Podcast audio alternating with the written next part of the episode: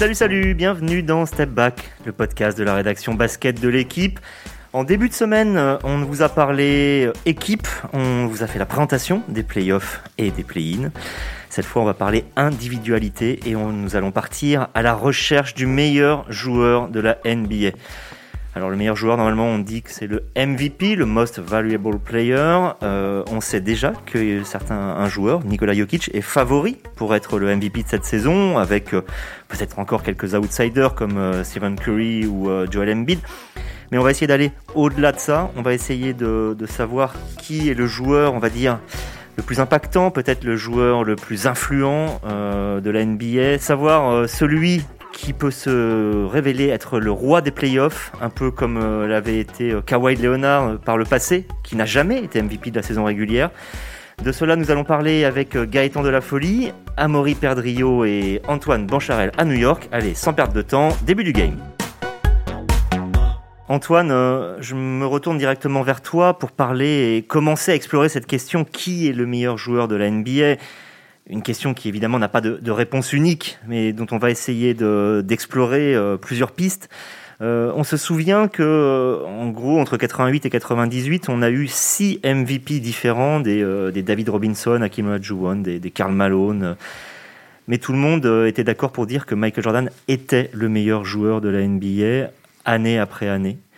Euh, est-ce que en ce moment, on a euh, la même chose? Dans le sens où euh, est-ce qu'il y a des discussions chaque année pour désigner le meilleur joueur de la saison régulière? Par exemple, Yannis Antetokounmpo les deux années précédentes, mais que tout le monde s'accorderait pour dire qu'un joueur, LeBron James, pour ne pas le citer par exemple, est le meilleur joueur de la NBA pour tout ce qu'il a en termes d'aura et d'impact?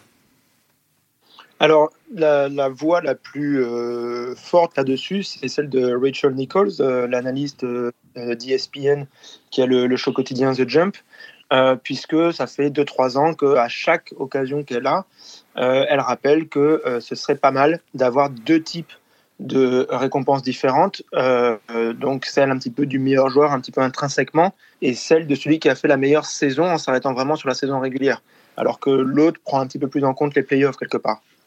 Donc, même si on a déjà un MVP des finales, qui au final, bon, peut quand même dire euh, beaucoup de choses. Euh, Puisqu'en plus, on prenait l'exemple de Michael Jordan où, euh, bon, il y a six titres quand même, quoi, dans les années 90, à chaque fois MVP des finales. Il est aussi meilleur scoreur chaque saison, ce qui donne aussi un autre élément tangible. Donc, le débat était beaucoup plus fermé, c'est clair. Là, quand même, même s'il y a le MVP de la saison, c'est vrai qu'on sent qu'il y a un petit peu ah oui mais euh, Kevin Durant pour ajouter un autre nom dans, le chapeau euh, c'est peut-être vraiment lui le meilleur joueur etc il y a vraiment ces discussions. C'est un petit peu lourd d'ailleurs et c'est peut-être pour ça que la solution proposée par Rachel Nichols a un tout petit peu de sens. Le problème c'est du côté de la NBA ça fausse après euh, toute une partie un petit peu historique et donc comment on se débrouille pour comparer un peu les époques, etc. il y a un sondage en, début de saison qui est, qui est assez intéressant, je trouve, c'est qu'on pose la question aux general managers de franchise euh, autour de quel joueur ils aimeraient construire leur équipe, quel joueur, euh, autour de quel joueur, euh, s'ils avaient le choix parmi tous les joueurs disponibles dans l'NBA, construire leur équipe? Et, finalement, on se rend compte que le, nom qui est lancé en début de saison n'est jamais celui auquel tu arrives à la fin, parce que finalement, bah, c'est bien la performance sportive qui finit par rester dans les esprits après 5-6 mois, là où en début de saison, on se dit, bon, bah oui, il y a une personnalité qui sort avant tout, avant même qu'on ait joué au basket. C'est intéressant ça. Gaëtan, si tu devais choisir un joueur, tu es dirigeant de franchise NBA, tu dois choisir un joueur autour duquel tu vas construire ton équipe avec, on va donner un objectif pour un peu euh, maîtriser le, débat, euh, par exemple gagner le titre dans les deux ans. C'est pas facile, c'est beaucoup de responsabilités que tu me donnes là, euh, Xavier. J'ai confiance en toi. non, mais euh, je, suis d'accord, je trouve cette question extrêmement intéressante. Je pense que c'était Giannis, euh, non, ou Luca, les deux qui étaient les plus cités par les general managers. Je pense que je ferai un choix peut-être vers Jokic plutôt, mais bon, j'ai le recul de, cette saison complètement incroyable qu'il a fait, qu'il a fait, pardon. Mais le problème dans cette question, c'est que ça va mettre LeBron James de côté parce que LeBron James a 36 ans et que tu veux, il a beau être peut-être encore le meilleur joueur ou le joueur le plus euh, qui va être le plus à même d'emmener une équipe au bout, c'est-à-dire au titre, ce qui compte euh, le plus euh, à la fin. il a 36 ans, donc à la question qui tu choisis pour construire autour, pour développer ta franchise. C'est pour ça forcément on va pas à deux ans. On, va pas on va pas choisir euh, LeBron James forcément.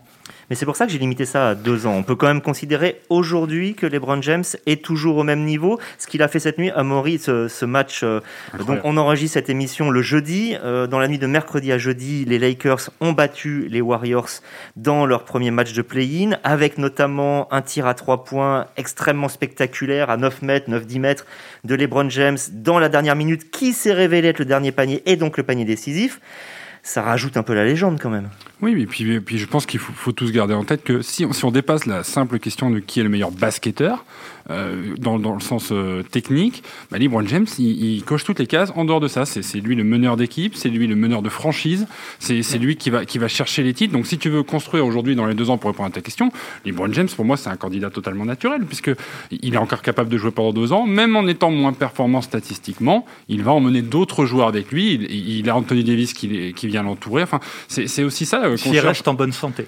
voilà, mais finalement, ce postulat de la bonne santé, il, il peut concerner tous les joueurs, n'importe quel joueur qui se blesse, au final, tu vas pas construire Mais as plus de risques à 36 ans. Mais, mais, de toute façon, LeBron James, il est presque dans une autre discussion. quoi. C'est pas le meilleur joueur euh, du monde actuel, c'est le meilleur joueur de tous les temps. Enfin, avec peut-être Jordan, euh, Karim Abdul-Jabbar. Tu viens de dire peut-être, c'est ça Non, il est dans la discussion. Et je dis, avec, euh, pour fâcher personne, avec Jordan, avec Karim, Abdul-Jabbar. voilà, mais il est dans cette discussion-là. Donc, chaque année, effectivement, il va faire partie des meilleurs. Jusqu'à ce qu'il soit plus là. C'est là où je t'en ah. Jusqu'à ce qu'il soit plus là. Dans deux ans, au-delà de deux ans, tu reposes la même question. Là, effectivement, peut-être que dans deux ans, la réponse est un Giannis, c'est un Luka Doncic, c'est peut-être encore un Kevin Durant, un Kawhi Leonard. Et, là, euh, tu te rapproches plus d'un débat ouvert sur qui est le meilleur joueur de la NBA. Aujourd'hui, il, est là, il est en place, il l'a prouvé hier soir.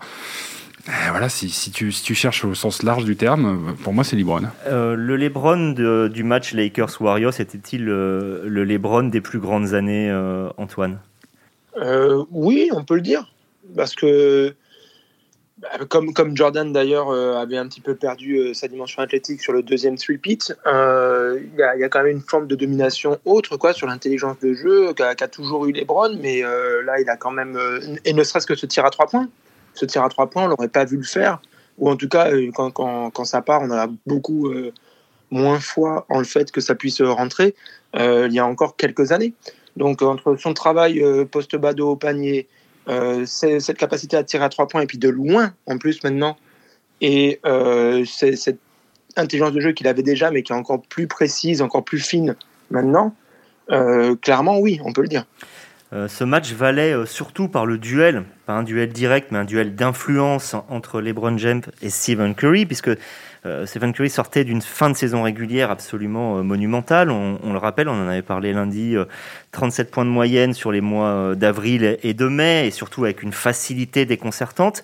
Est-ce que, d'une certaine manière, LeBron James a remis, pour reprendre une expression un peu plus rugbyistique, l'église au milieu du village? Bah, je pense qu'il a, il, a, ramené euh, cette notion de rivalité euh, dont on se nourrit tous euh, en fait en NBA. Je pense que tout le monde a envie de voir un, joueur hyper dominant être aussi challengé par, des joueurs. Et je pense que Stephen Curry a toujours eu et a longtemps eu cette étiquette de challenger et qui, qui avait, on va dire, renversé King James entre guillemets avec les Warriors, donc pas seul. Et là, on se retrouve avec un Stephen Curry qui porte seul son équipe face à LeBron James qui ne la porte pas seul, mais on va dire qu'ils sont qui sont que deux. Donc on, on, on, a remplacé une rivalité de deux franchises à vraiment ces deux joueurs-là qui portent la NBA en termes de basket, en termes d'économie, en termes de révolution du jeu. Euh, James a révolutionné la NBA euh, en son jeune temps. Stephen Curry l'a fait. Ce sera un autre plus tard. Mais finalement, ce qu'on a vu, ce qu'on a vu sur ce match-là, c'est le résumé de quels étaient les deux meilleurs joueurs des dix dernières années en NBA. Puis la, capacité de LeBron James à s'affoler, ils sont derrière, il est pas à droit en début de match, euh, c'est pas grave, il va peser sur la rencontre autrement. Euh, à la création, il a distribué 10 passes décisives euh, et, c'est lui qui est, à l'origine du, du run dans le troisième carton où les Lakers revient, passe devant. Enfin, on sent qu'il est tout en contrôle, qu'il a cette maîtrise aussi de ces moments-là, les playoffs, le play-in là qu'on découvre, mais ces moments où ça compte vraiment. Et c'est là aussi que sont les grands joueurs, pas seulement dans les statistiques en, saison régulière, mais dans ce que tu fais une fois que, que la course au titre commence vraiment. Antoine, on l'a déjà dit, euh, euh, la course au trophée annuel de MVP n'est pas forcément la réponse absolue à la question qui est le meilleur joueur de la NBA. Euh, malgré tout, je voudrais parler de cette course au, MVP. Est-ce qu'on considère que Curry a encore des, chances de, de, battre Jokic ou que en gros la course est faite et c'est ce que disent les insiders? Oui, en gros, c'est quand même décidé depuis quelques semaines. C'est vrai que là, c'est un petit peu pour relancer le débat, peut-être mettre un tout petit peu de suspense. On entend un petit peu Curry parce qu'en plus, il est allé chercher ce euh, titre de, meilleur scoreur, ce qui est toujours aussi quelque chose qu'on prend un petit peu en compte. Et il fait euh, un dernier mois absolument fabuleux. Mais euh, à un moment, il faut être constant. Quoi. Même si on met la saison, par exemple, de Stephen Curry à côté de celle de Joel Embiid, qui au final est sorti des discussions juste sur blessure il, me semble quand même que c'est assez clair qu'il faut rester euh, constant sur le fait qu'on dit bon bah Jokic, il est au même niveau, euh, sauf que lui c'est sur toute l'année, qu'il n'y a pas de blessure, qu'il n'y a, pas de match manqué, etc. Euh, qu'en plus dans son effectif il y a eu d'autres joueurs qui ont été blessés, dont Jamal Murray, et il leur a quand même permis de, garder un petit peu la barre. Donc franchement, je ne vois pas la chose changer. C'est sûr, c'est Nikola Jokic cette année. Et euh, les deux autres, bon, bah, ils sont dans la discussion, mais c'est tout. Je pense que c'est un peu, euh, je pense un peu biaisé par la. Alors, j'aime beaucoup hein, ce que fait Nikola Jokic, mais c'est biaisé par la, parce qu'on en voit, parce qu'on en retient, et le fait qu'il est, il est fascinant dans ce qu'il fait, parce qu'on n'a pas l'habitude de le voir. On n'a pas l'habitude de voir ce genre de joueur faire ce qu'il fait lui. Donc, au final, euh, et puis il répond à une question, c'est la fameuse question on construit autour d'un joueur. Lui, si on construit autour de Jokic, on construit autour d'un pivot qui, il faut se le dire, est capable de tout faire sur un terrain. Quelle est la réponse défensive à Nikola Jokic? Je suis pas sûr aujourd'hui qu'un coach puisse la fournir. Et en soi, c'est un élément. Euh, juste, euh, voilà, ça permet de dire qu'il est au-dessus des autres. Est-ce que Nikola Jokic est le meilleur joueur de la NBA à l'instant T? Voilà, c'est ça la, question. Qu'est-ce que tu en penses, Gaëtan? Ah, C'est une question très compliquée. Je pense, en tout cas, je suis d'accord qu'il fait la. Enfin, je pense qu'on on peut se mettre d'accord sur le fait qu'il réalise la meilleure saison individuellement. Il a les meilleures euh, statistiques, il est plus complet. Tu parlais de James et de euh, Curry qui ont révolutionné le jeu à leur manière. Euh, et Nikola Jokic est en train de, le faire. Est-ce qu'on a déjà vu un, joueur aussi grand capable de créer autant pour les autres? Il y a cette régularité, il y a le bilan collectif qui est pas génial, mais qui est, bon. On, parle d'un outsider sérieux. Euh, Denver, c'est ça, troisième, euh, troisième de la conférence Ouest, euh, avec 65% de victoire. Sans avoir chuté après la blessure de Jamal Murray. C'est ça, souvent qui montre le niveau d'un joueur, c'est quand il est capable de compenser les problèmes des autres. Ils sont, depuis la blessure de Jamal Murray, les, les Nuggets sont à 13-5, soit 72% de victoire. C'est encore mieux que, que quand les deux joueurs étaient là. Donc ça prouve effectivement, quand Jamal Murray se blesse, tout le monde dit, bah, Denver, ils nous ont fait plaisir, ils nous ont régalé cette année, mais ce sera pas pour cette année, quoi. C'est pas possible. Et alors, on va voir en playoff, mais en tout cas sur la fin de saison, il n'y a pas eu cet écroulement qu'on aurait pu craindre. Euh, oui, il y a Michael Porter Jr. qui a monté aussi d'un niveau, mais, mais Jokic a continué de, de diriger cette équipe avec, euh, avec euh, avec toute sa maîtrise. Et effectivement, ils ont gagné et continué de gagner et ils ont bien fini la saison. Et il n'a pas raté un match cette saison. C'est important, il n'a pas raté un seul match cette saison. 72 matchs. C'est voilà, et ça prouve qu'avec un joueur avec son physique un peu lourdeau, dont on a l'impression qu'il est un peu lourdeau, physiquement, il a tenu jusqu'au bout d'une saison éreintante au possible où toutes les superstars ont à un moment donné raté des matchs ou ont été blessés. Lui, il a été là du début jusqu'à la fin. C'est ce qui rend euh, peut-être Antoine un peu compliqué euh, la lecture justement cette année de, de savoir qui est le, est le meilleur joueur. C'est qu'on a tous en tête ces sommes de matchs ratés qui psychologiquement nous sortent certains de la liste là où leur talent intrinsèque est immense. Euh, je pense à Joel Embiid, il a raté 21 euh, matchs, Kawhi Leonard en a raté 20, euh, Kevin Durant en a raté 37, voilà, donc James Harden en a raté la moitié pile, 36. Est-ce que si jamais on, on, décide de faire légèrement abstraction de ça, certains remontent dans le top 1, top 2, top 3 Je pense notamment à Kevin Durant ou à James Harden, Antoine. Oui, clairement. Notamment Kevin Durant. Il y a beaucoup, beaucoup de gens qui sont les premiers à dire euh, bah, a priori, c'est le, le meilleur joueur actuel, ou en tout cas.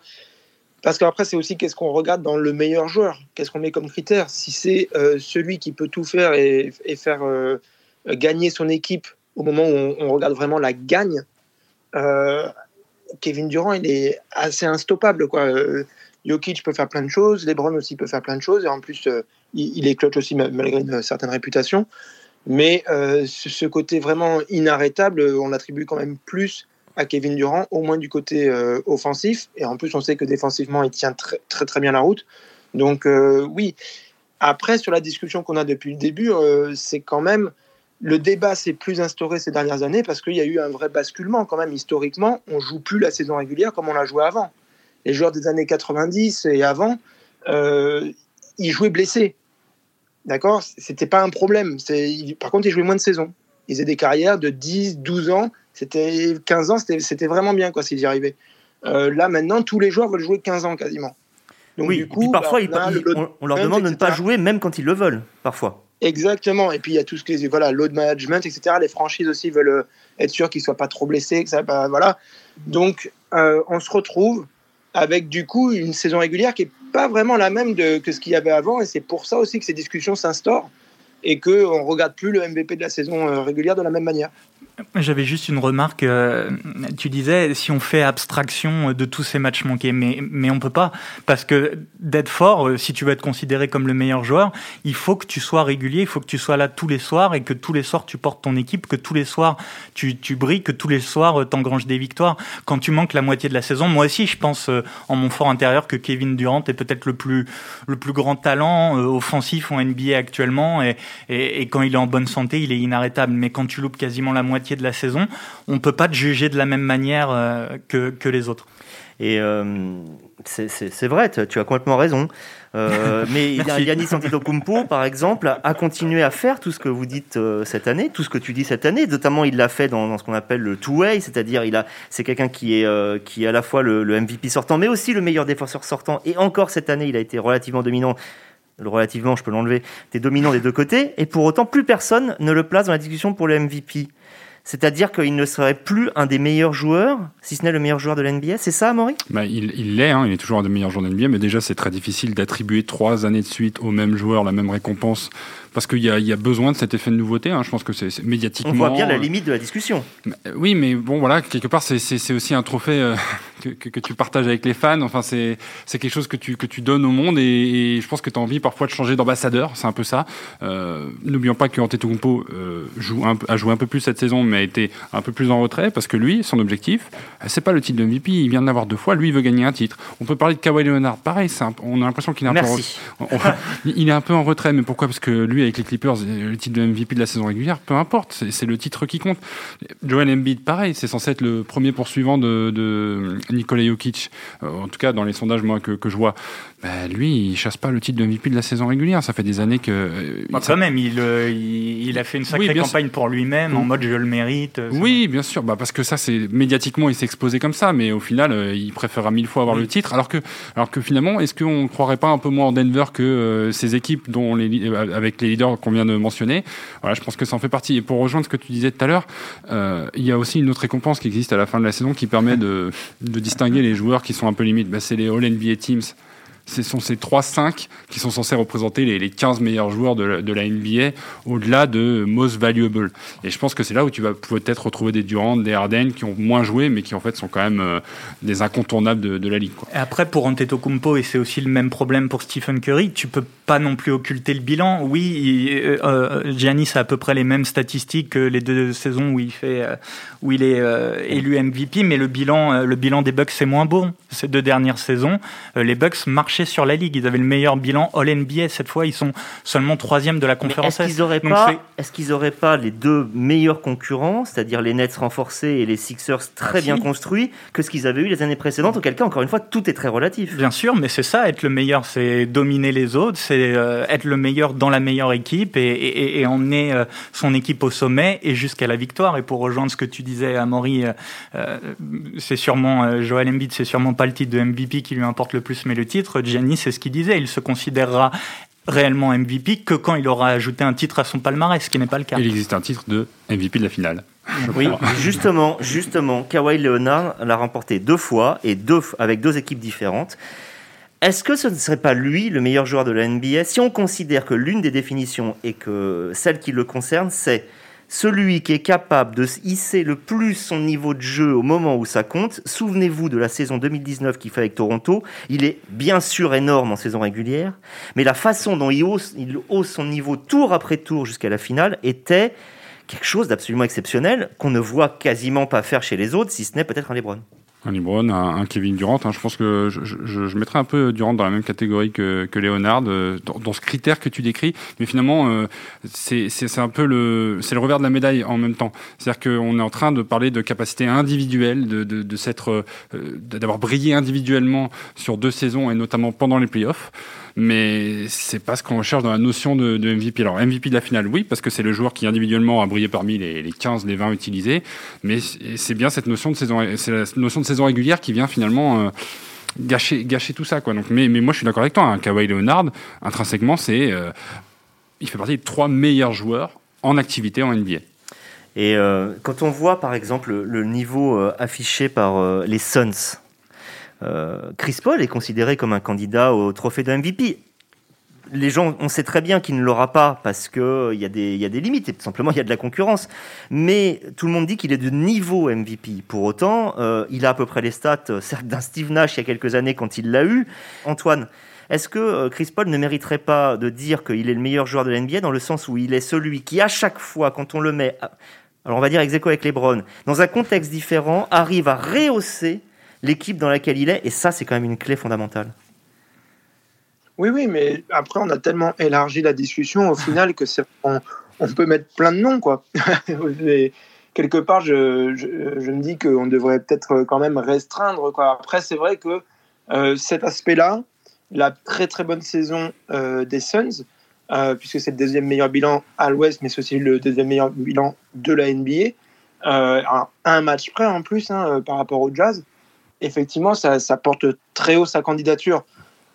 Maintenant, c'est des stats euh, qui sont quand même euh, bon, assez euh, presque modestes, j'ai envie de dire. Rappelons-le, hein, c'est 16 points et 9 passes. Voilà. Ouais, on ne va pas dire que ça, ça, ça nous explose au visage quand même. En fait, l'histoire, j'ai l'impression que c'est que Chris Paul a des stats notamment d'adresse exceptionnelle, mais comme cette année, on a euh, une adresse globalement exceptionnelle. Hein. Rappelons que la meilleure adresse globale à deux points, à trois points et au lancer franc de l'histoire de la NBA pour chacune de ces trois statistiques. D'une certaine manière, il est un peu noyé dans la masse désormais. Gaëtan, j'avais l'impression que tu voulais intervenir sur Chris Paul. Oui, tout à fait. Non, je veux dire, effectivement, c'est pas lui qui va euh, produire les statistiques les plus clinquantes, mais moi je te rejoins. Euh, en fait, euh, c'est le Chris Paul, c'est le V de MVP, c'est le valuable, c'est ce qui est le plus précieux pour l'équipe. la saison dernière, il est dans une équipe d'OKC et d'Oklahoma City qu'on annonce complètement moribonde. on les soupçonne d'aller tanker pour aller chercher une bonne place à la draft. Ils finissent quatrième à l'Ouest. Enfin, c'est, il, il, a changé le visage de l'équipe cette saison avec Phoenix. C'est pareil. La saison dernière, Phoenix, ils terminent dixième. Et là, ils font un bond énorme. Ils deviennent tout de suite un contender alors qu'ils ont gardé à peu près la même ossature. Euh, Chris Paul, par son expérience, son intelligence de jeu, sa capacité à mettre sa patte sur le match, euh, transforme ton équipe. Et euh, alors ça, effectivement, c'est pas il va pas rentrer dans la catégorie, dans la même catégorie que les autres superstars dont on a parlé, parce que les statistiques sont pas pareilles, l'éclat n'est peut-être pas le même, mais effectivement, c'est un joueur qui transcende son équipe. Et quand tu veux aller loin, est-ce que c'est pas limite ça le plus important. Mais moi j'ai bien retenu ce qu'a dit Antoine, surtout c'est vrai quand tu as dit euh, on a élargi le débat. Sous-entendu, on est peut-être allé un peu trop loin que la question de base qui était qui est le meilleur joueur de la NBA. Comprenons-nous bien, le but n'est pas de dire que Chris Paul est meilleur que LeBron James, il n'y a aucun intérêt là-dedans, ce serait même simplement pas vrai, et puis tout ça est tellement relatif.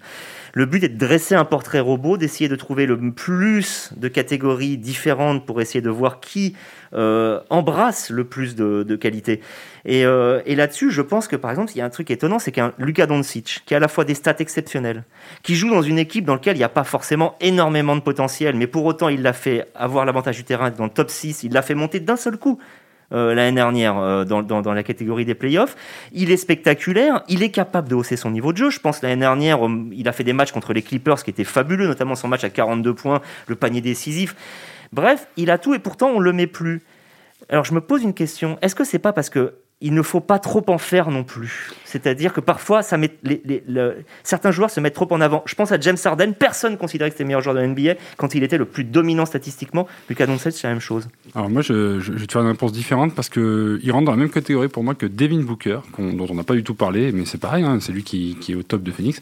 Je pense qu'il paye son âge. Luka Doncic. Et je pense que euh, en NBA, on a besoin de, nommer en MVP des joueurs un peu plus expérimentés, qui ont fait leurs preuves sur la durée, ce qui finalement ne correspond pas au titre de MVP d'une saison, mais il y a toujours ce facteur expérience, influence sur les années, qui vient s'ancrer dans, dans, les mémoires, dans les interprétations, dans l'analyse, et qu'au final, Luka Doncic, j'ai aucun doute sur le fait qu'il sera MVP, il devrait peut-être déjà l'être, mais parce qu'il est jeune, euh, je pense que les Américains et les, médias ont besoin de le voir à l'œuvre encore une ou deux saisons, et euh, Gaëtan le disait notamment pour certaines équipes, le bilan collectif cette année de Dallas, le jeu de Dallas dans, dans, son ensemble n'était pas suffisamment séduisant pour pouvoir le porter en tête, euh, en tête des votes, ou en tout cas dans le top 3.